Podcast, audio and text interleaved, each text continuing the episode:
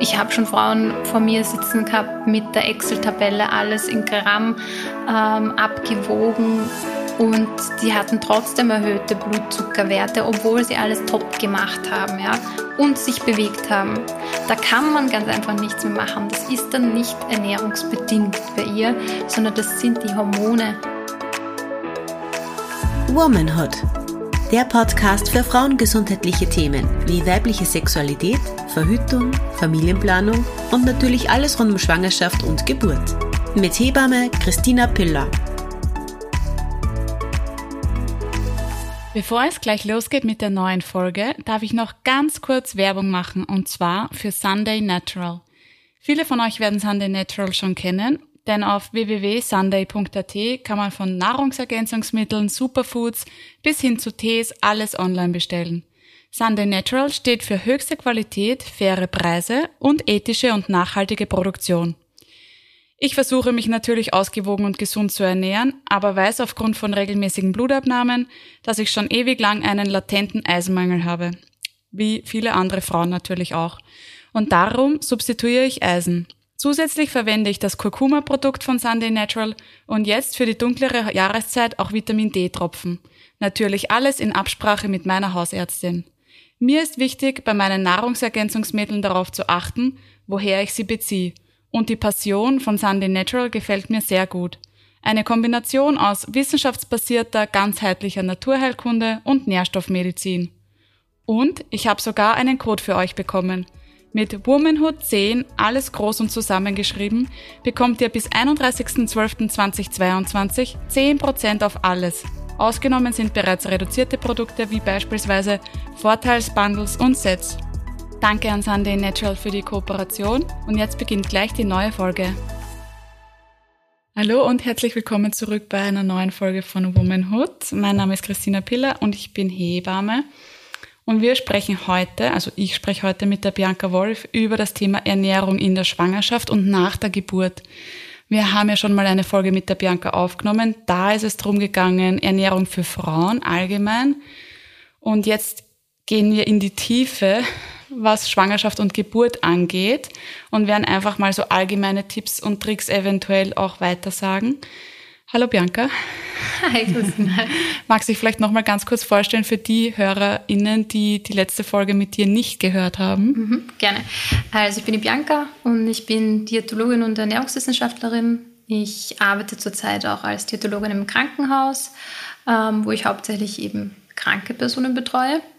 Und ich bin auch als freiberufliche Diätologin tätig, wo ich gesunde, aber auch kranke Personen zu Ernährungsthemen betreue. Sehr gut, danke dafür. Und wir starten dann, glaube ich, gleich einmal ins Thema. Mhm. Und zwar finde ich bei Ernährung in der Schwangerschaft haben ja sehr viele Menschen sehr viele Meinungen. Mhm. Also da ist ja oftmals ist die Hebamme eine Bezugsperson oder die niedergelassene Gynäkologin, der Gynäkologe die natürlich als ärztliches Personal auch Grundwissen, sage ich mal, mitbringen, aber natürlich nicht die Ausbildung haben, die du hast als Theatologin und Ernährungswissenschaftlerin, weil sonst wären sie es ja auch. Mhm. ähm, da finde ich, ist ganz oft ein Thema, wenn ich so über Ernährung in der Schwangerschaft spreche, dass dieser Mythos für zwei Essen immer mal noch wieder aufpoppt. Also ich habe das Gefühl, dass ganz viele schon wissen, dass das nicht wahr ist und das, vielleicht ist das auch nur ein versinnbildliches, versinnbildlichtes, weiß ich nicht, mhm. Sprichwort, mhm. Ähm, das man verwendet, weil man ja einen neuen Menschen baut mhm. oder weil der eigene Körper einen neuen Menschen baut. Ähm, was würdest du sagen? Also ja, man muss nicht für zwei essen. kurz runtergebrochen. Ganz kurz runtergebrochen. You heard it here first. Die Neuigkeiten. genau. Nein, also ich meine, das ja, dieser Mensch, der da in uns heranwächst, ist natürlich um einiges kleiner. Viele haben ihre eigene App, wo sie sehen, äh, hm, in ah, der ja. wievielten Schwangerschaftswoche, wie groß das Kind jetzt ist, eine Avocado groß, ja. Melone oder was auch immer. Weintraube. Weintraube, genau. Ja, also es ist wirklich nicht notwendig, das Doppelte zu essen oder für zwei zu essen. Ähm, es ist umso wichtiger, doppelt so gut zu essen, würde ich sagen. Weil Natürlich, um jetzt wirklich einen, mh, eben diesen neuen Menschen da ähm, zu, damit schaffen. sich dieser zu schaffen, ja, damit sich der entwickeln kann, braucht es natürlich ganz, ganz viele wichtige Nährstoffe. Ja, also Eiweiß natürlich, ja, gute Fette, zahlreiche Vitamine, also es braucht eigentlich alles, ja. Und um das zu bewerkstelligen, sollte man darauf achten, einfach doppelt so gut zu essen. Das heißt wirklich vielseitig, sehr nährstoffreich. Ähm, aber natürlich, also es gibt dann schon, also ein gewisser Mehrbedarf fällt dann schon an. Zwar Was ist so der durchschnittliche Bedarf von einer durchschnittlichen Frau? Kann man das so sagen? Ich meine, es ist ja genau, bei dir wahrscheinlich genauso wie bei uns. Mhm. Diese Ja, Nein oder expliziten Antworten fallen sehr schwer, weil alles sehr individuell ist. Mhm. Aber was würdest du jetzt einer normalen, nicht schwangeren Frau zuordnen an, an Verbrauch? Mhm. Und was wäre dann zum Beispiel von dieser 0815 Frau, sage ich jetzt mal wertfrei gesprochen, der Verbrauch in der Schwangerschaft? Ja. Das ist äh, ja schwierig zu sagen, vor allem man sollte sich halt wirklich nicht an diese Kalorien jetzt äh, festklammern. Mhm. Ähm, oder dann halt nicht an Kalorien, mhm. sondern der Mehrverbrauch in Prozenten oder so. Ja, also der Mehrverbrauch, der dann, mein gut, in Kalorien kann man es schon dann sagen, ja, weil man sagt ja grob, im zweiten Trimester fallen dann 250 Kalorien mehr an. Aber ich mm, gebe dann lieber eher Beispiele für Lebensmittel mhm. oder für eine kleine Speise, was, was man da halt einfach ab dem zweiten Trimester zusätzlich essen kann. Oder ab dem dritten Trimester sind es dann insgesamt 500 Kilokalorien mehr, die man essen sollte, um den Bedarf zu decken. Ja. Mhm. Also eher so. Ja, das heißt, ab dem zweiten Trimester kann man dann zum Beispiel zusätzlich noch ein Brot, ein Käsebrot zum Beispiel essen mit, ähm, mit Gemüse natürlich, mit einer, einer Handvoll Gemüse oder mh, mm, ab dem Trime, dritten Trimester. Das ist ein Zungenbrecher, gell? ja, so so geht es mir auch immer. ähm, sagt man, dass man diesen Mehrbedarf zum Beispiel durch eine extra Portion Pflanzenöl ganz gut decken kann, mhm. ja, zusätzlich. Also man kann dann zum Beispiel noch ein Nussmus verwenden oder man verwendet einfach mehr Olivenöl ähm, beim Gemüse dabei, äh, Gemüsesalat zum Beispiel oder Salat grundsätzlich, ja. Ja. Okay. Ja, ich finde es, also ich glaube, ich würde es als schwer empfinden, weil man vielleicht auf der einen Seite, glaube ich, hätte ich den Anspruch, so ultra gesund zu mich zu ernähren, obwohl ich ja sonst eigentlich mich normal ernähre. Ähm, einfach weil ich mir dann die ganze Zeit denke, alles, was ich esse, bekommt das Kind ja auch einer abgespeckten Version. Ähm, aber dann trotzdem denkt man sich dann manchmal vielleicht, dass man eben einen so viel höheren Mehrbedarf hat, weil das, was du jetzt gerade beschrieben mhm. hast, kommt mir wenig, wenig vor. vor. Genau, mhm. ja. Also ich ja. hätte mal mehr erwartet, mhm. was ich dann mehr essen darf. Ja, ja, eh, viele glauben es auch, aber grundsätzlich ist es jetzt wirklich nicht allzu viel mehr. Ja? Eben diese zwei Brote mit ähm, oder zusätzlich eben noch ein, ein Joghurt dann mit Nüssen und ein Brot mit einem Topfenaufstrich oder sei es ein Blatt Schinken zum Beispiel oder Hummus. Ja, das, mhm. diese zwei kleinen Mahlzeiten kommen dann noch dazu. Ja. Viel mehr sind 500 Kalorien jetzt, Kilokalorien nicht. Mhm. Was sind so deine allgemeinen Tipps für die Ernährung in der Schwangerschaft? Gibt es da so Standardsachen, die man Frauen empfehlen kann? Hm. Ähm, allgemeine Tipps für die Ernährung. Ja, grundsätzlich jetzt nicht ähm, sich den Anspruch machen, dass man jetzt alles ähm, super gesund äh, zubereiten muss und jetzt nur noch frisch kochen muss und alles äh, super machen muss. Äh, nein, man kann grundsätzlich so weiter essen wie bisher. Wenn man aber grundsätzlich eher, ich möchte jetzt nicht sagen, dass man nicht so sehr auf seine Ernährung geachtet hat, aber mh, mm, weniger. Hm. Ich merke gerade, du versuchst das sehr wertfrei zu formulieren, aber wir können uns, glaube ich, eh vorstellen, was das bedeutet. Ist Einfach weniger nährstoffreich, ja. ja. Dann ist es schon empfehlenswert, zum Beispiel einfach einmal zur Abwechslung statt diesem täglichen Weißbrot, was man isst, einfach mal ein Vollkornbrot, Vollkorn-Toastbrot ähm, ausprobiert, sei es auch mit Buttermarmelade, sehr gerne, ja.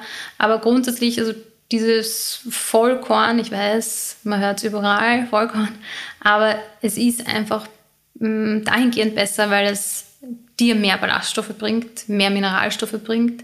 Und wenn du dann auch noch zwischen den unterschiedlichen Mehlen, also sei es Roggen und Dinkel zum Beispiel, wechselst, dann auch unterschiedliche Aminosäuren bringt.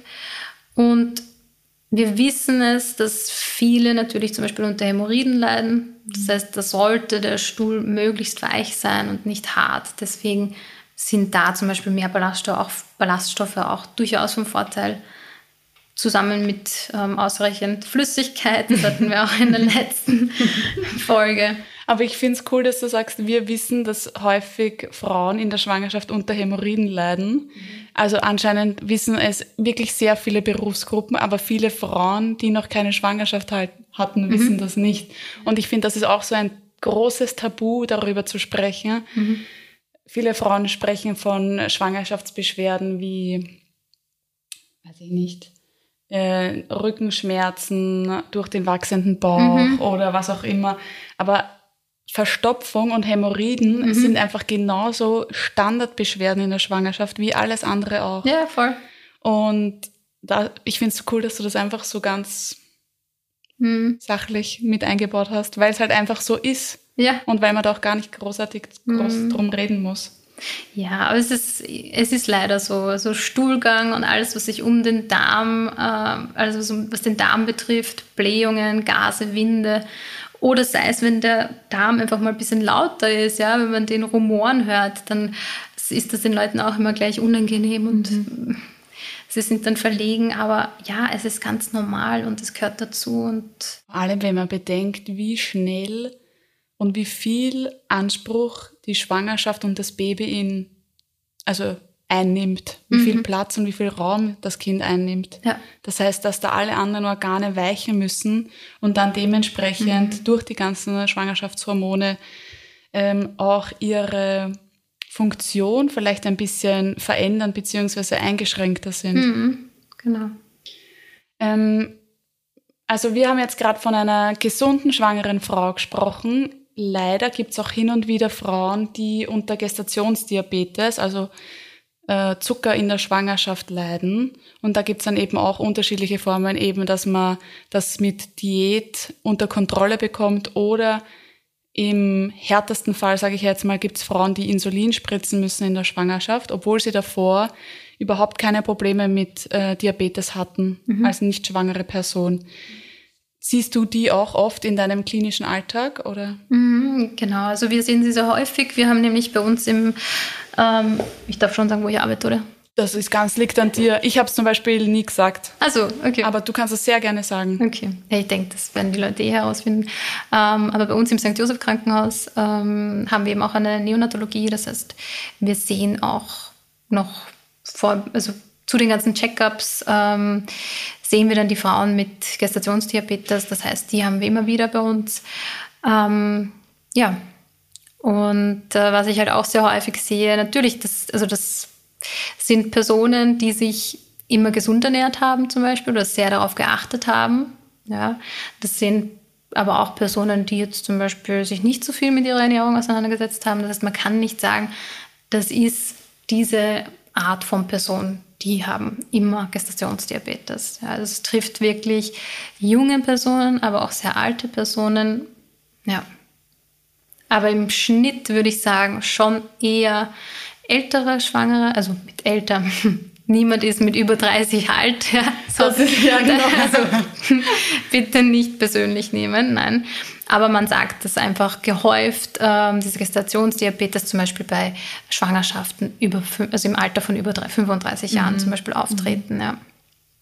Und ich finde, es ist jetzt einfach viel häufiger, weil wir natürlich auch wir screenen halt auch jede Frau. Mhm. Natürlich hat es das, weil viele dann sagen, ja, früher hat es das nicht gegeben.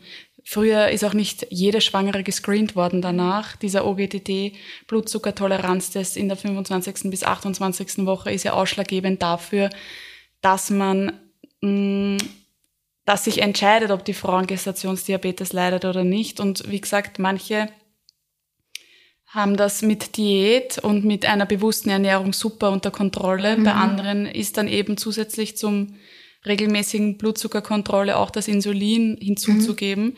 Eine Freundin von mir zum Beispiel, die ist Hebamme, bei der hat sich beim OGTT herausgestellt, um ganz geringe Punkteanzahlen quasi, dass sie Gestationsdiabetes hat.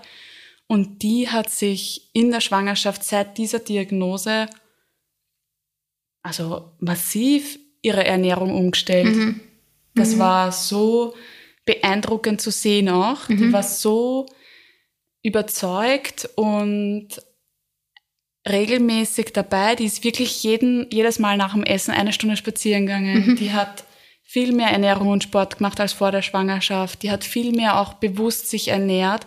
Und ich finde dadurch, also ich als Hebamme, die selbst noch nie unter Gestationsdiabetes gelitten hat, beziehungsweise allgemein nicht mit Diabetes zu tun hatte im Leben, Gott sei mhm. Dank, Klopf auf Holz, ähm, weiß nicht so viel wie die jetzt, die halt das am eigenen Leib erfahren hat mhm. und die genau weiß, wie ihr Körper reagiert, wenn sie Weißbrot mit Nutella isst oder so. Und die überlegt sich das jetzt fünfmal, ob sie das isst. Mhm. Und das war einfach so cool zu sehen. Die hat wirklich überhaupt keine Probleme dann gehabt. Die hat regelmäßig getestet und hat sich und ihre Ernährung angepasst und musste nie Insulin dazugeben. Mhm. Das heißt, da bedarf es dann natürlich auch einer sehr strikten Durchführung, nehme ich an. Nein, also strikt möchte ich gar nicht sagen, weil ich möchte die so, Leute diese, nicht unter Stress äh, setzen. Weil, Falsche Wortwahl von mir. Nein, aber es, es, also viele glauben, dass das jetzt dann strikt sein muss und äh, man alles komplett ändern muss in der Ernährung. Ähm, und ich merke einfach, die Frauen also ich habe schon Frauen vor mir sitzen gehabt mit der Excel-Tabelle, alles in Gramm ähm, abgewogen und die hatten trotzdem erhöhte Blutzuckerwerte, obwohl sie alles top gemacht haben, ja, und sich bewegt haben. Da kann man ganz einfach nichts mehr machen. Das ist dann nicht ernährungsbedingt bei ihr, sondern das sind die Hormone, mhm. die den Blutzucker ganz einfach weiter in die Höhe schießen, ja. Und so leid es mir tut, aber sie hat alles super gemacht und das ist halt das Blöde, dass, dass die Frauen in dem Moment glauben, wo sie diese Diagnose bekommen, jetzt hängt alles von ihnen ab. Das ist aber nicht so. Natürlich ein großer Teil hängt schon von dir ab, aber du kannst das nicht zu 100 Prozent beeinflussen, weil es spielen noch immer die Hormone eine Rolle und die kannst du nicht beeinflussen. Mhm. Deswegen darf man sich das überhaupt, also darf man sich da überhaupt keine Schuld ähm, zu, wie sagt man, zuschreiben. zuschreiben, ja. Wenn es jetzt nicht passt mit dem Blutzucker und man Insulin spritzen muss, ja, es ist nicht tragisch. Nein, das eh nicht. Und vor allem, wir sind froh, dass wir das natürlich haben und dass wir die Möglichkeit haben, diese Frauen ja. zu therapieren unter der Schwangerschaft. Und Gott sei Dank ist dieser Diabetes oder Gott sei Dank zeitlich begrenzt auf die Schwangerschaft. Genau. Und das heißt ja auch nicht, dass man in einer Schwangerschaft es hat. Das heißt nicht, dass man es dann in jeder Schwangerschaft hat. Also ich habe auch schon Frauen gehabt, die haben das in einer Schwangerschaft gehabt und in der Folgeschwangerschaft dann nicht. Mhm. Ja. Aber sie werden natürlich dann intensiver gescreent und es wird einfach geschaut, aber sollte sich das nicht etablieren, umso besser. Genau. Genau, ja. Ähm, ja, ich finde, Diabetes in der Schwangerschaft ist so ein interessantes Thema. Mhm. Und da gibt es ja auch ur viele Studien dazu. Also allein mhm. bei uns an der Klinik werden ur viele Studien dazu gemacht. Ähm, aber ich, also ich kann nur von mir reden. Ich persönlich finde es einfach so ein großes Thema und so eine große Thematik. Ich würde mir da nicht drüber trauen, als Hebamme eine Frau zu alleine zu betreuen. Mhm. Und das geht ja auch gar nicht. Aber da bin ich schon immer froh, dass wir in großen interdisziplinären Teams an Kliniken mhm. arbeiten, dass es eben Diätologinnen gibt, dass es Experten auch von ärztlicher Seite gibt und Expertinnen, die sich mit der Thematik auseinandersetzen, mhm. eigene Diabetesambulanzen, die dann die Frau noch mit betreuen in der Schwangerschaft. Ja. Das heißt, da braucht es ein, ein Riesenteam und, und viel Beratung auch einfach Mhm. damit. Und auch viel Eigeninitiative, glaube ich, weil man lernt ja dann seinen Körper auch Mhm. von einer ganz anderen Seite kennen. Voll, ja, absolut. Ja. Also gerade diese Zusammenarbeit finde ich ja auch besonders wichtig, ähm, weil ich dann zum Beispiel auch oft auch von ähm, Patientinnen gehört habe, ja, meine Hebamme hat mir empfohlen, ich soll ähm, Datteln oder getrocknete, irgendwas Getrocknetes vor der, Schwa vor Vor der Geburt, Geburt Datteln, ja. Datteln essen. Ja. Und ähm, Das stimmt halt für Genau. eine Frau, die nicht Gestationsdiabetes genau, hat. genau, Okay, ja. so weit hätte ich es auch. ja, so ist es ja. Aber da, ich meine, ich muss ehrlich sagen, bei uns in der Klinik haben wir leider keinen Kontakt mit den, äh, mit den Hebammen, die die Personen dann betreuen. Ich weiß es nicht. Ähm, aber sie wird das halt eben gehört haben, noch bevor sie den Gestationsdiabetes äh, gehabt hat. Ja. Und das ist dann halt auch immer spannend ähm, zu hören, was von eurer Seite empfoh empfohlen wird. Auch äh, sehr spannende Sachen. Zum Beispiel, ich weiß ja gar nicht, warum wird das empfohlen und was hat das für eine Wirkung. Ja? Das, das ist mir So eine geburtsvorbereitende Maßnahme, da werden oft Datteln empfohlen. Mhm. Ähm, warum genau? Ich habe es erst letztes Mal irgendwann gelesen. Mhm. Aber ich kann es dir nachher gerne vorlesen, ich habe es am Handy. ah, ja, gerne, gerne. Ja. ähm, Ja. ja, ich finde, aber es wäre, ich würde es urcool finden, wenn man so Austausch untereinander hat, unter den unterschiedlichen. Weil ich finde, wir betreuen halt alle die gleichen Personen. Mhm. Natürlich jeder von einem anderen Blickwinkel. Mhm. Und ich habe es heute eh schon einmal gesagt, so wie eben Lehrerinnen in der Schule. Jeder glaubt, ihr Fach ist das Wichtigste und heute kriegen wir Hausübungen in Deutsch, Englisch, Mathe, Französisch, Latein und die sind alle morgen abzugeben. Ja. Und das heißt, jede Berufsgruppe, die einen Zugang zu dieser Frau bzw. Patientin hat, ladet ihr irgendwas auf, sage ich jetzt mal. Natürlich nur mit dem allerbesten Hintergrund. Also wir machen das ja alles, um die Frau zu unterstützen und ihr zu helfen.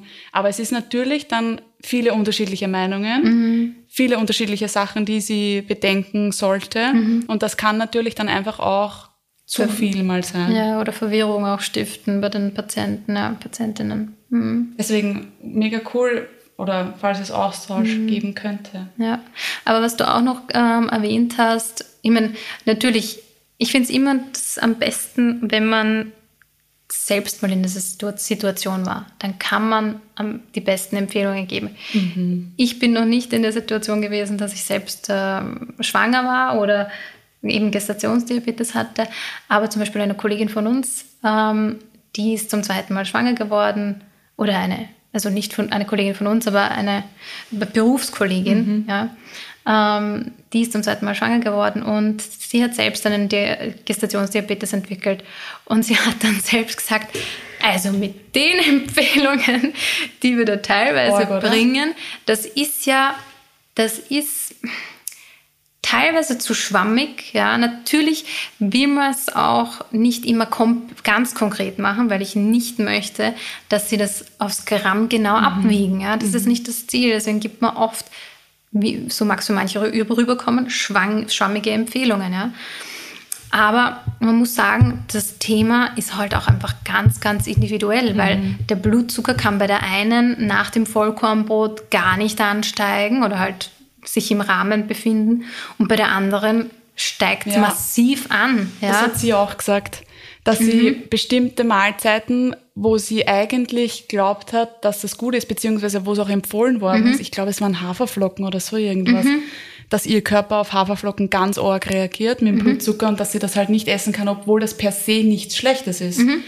Und das ist halt auch das Problem oder die Herausforderung, dass wenn wir medizinischen Berufe was empfehlen, dann bedarf es halt auch noch sehr viel Eigeninitiative der Frau. Und es gibt dann manche, zum Beispiel sicher deine Kollegin und meine Kollegin, die das auch haben und die Musse haben und die Zeit haben und sich damit auch auseinandersetzen wollen. Und dann gibt es aber sicher auch welche, die einfach nur eine Excel-Tabelle haben wollen, die sich daran halten und Ja. fertig gut ist. Ja. Aber so wie wir gerade gesagt haben, es reagiert halt jeder Körper so unterschiedlich auf Haferflocken zum Beispiel. ja, genau. Und diese Kolleginnen, die das schon einmal erlebt haben, die sind sicher die Ultra-Expertinnen. Mhm, voll, ja. Also deswegen sage ich auch immer den Patientinnen, ähm, ihr müsst für euch selbst ein bisschen ausprobieren. Das heißt, ihr probiert an dem einen Tag ähm, gerne zwei Scheiben Vollkornbrot mit am besten, weil es natürlich macht es einen Unterschied, ob ich jetzt nur das Vollkornbrot mit Butter esse oder ob ich das mit einer Eierspeis mit gut Öl, mit, mit einem guten Öl esse und mit ähm, Gemüse zum Beispiel esse, ja, wo viel Eiweiß drin ist und viel Fett, was mhm. grundsätzlich den Blutzucker ein bisschen dämpft, unter Anführungsstrichen. Ähm, also sage ich denen, ist das an einem Tag so mit zwei Scheiben Vollkornbrot und am anderen Tag, wenn du merkst, gut, der Blutzucker ist zu hoch, dann ähm, isst eineinhalb Vollkornbrote zum Beispiel, ja, und dann schau und pendel dich da halt irgendwie ein. Mhm. Danke an dich, Bianca, für die Zeit und für deine Expertise in dieser Podcast-Folge, um mich und andere Frauen bzw. Zuhörerinnen und Zuhörer zu informieren über Ernährung in der Schwangerschaft. Bei weiteren Fragen, Wünschen, Anregungen oder konstruktiver Kritik jederzeit sehr gerne an womanhood@wepodit.com. Die nächste Folge kommt übernächsten Montag online, da, überall da, wo es Podcasts gibt, auf Spotify, Apple Podcasts und als RSS-Feed. Und wir freuen uns, wenn ihr das nächste Mal auch wieder dabei seid. Danke, ciao. Dieser Podcast wurde produziert von WePodit.